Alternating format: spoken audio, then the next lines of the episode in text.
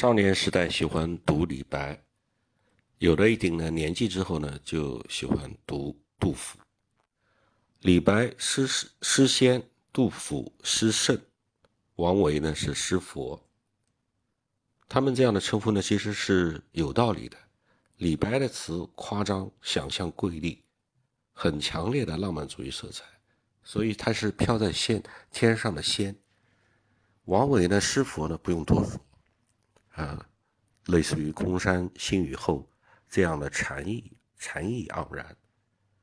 而杜甫呢，之所以称为诗圣，是因为他身上有圣人的光辉，光辉能够体恤人间的疾苦。最能代表杜甫诗圣圣人情怀的，就是三吏三别。石壕吏，杜甫。木头石壕村。有吏夜捉人，老翁逾墙走，老妇出门看。吏呼一何怒，妇啼一何苦。听妇前致词，三男夜成书。一男复书至，二男新战死。存者且偷生，死者长已矣。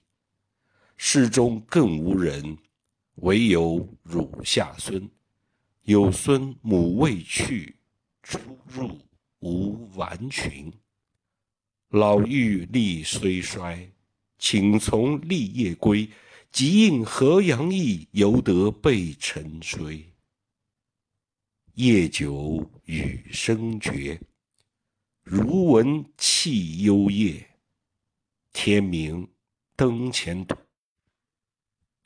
与老翁别。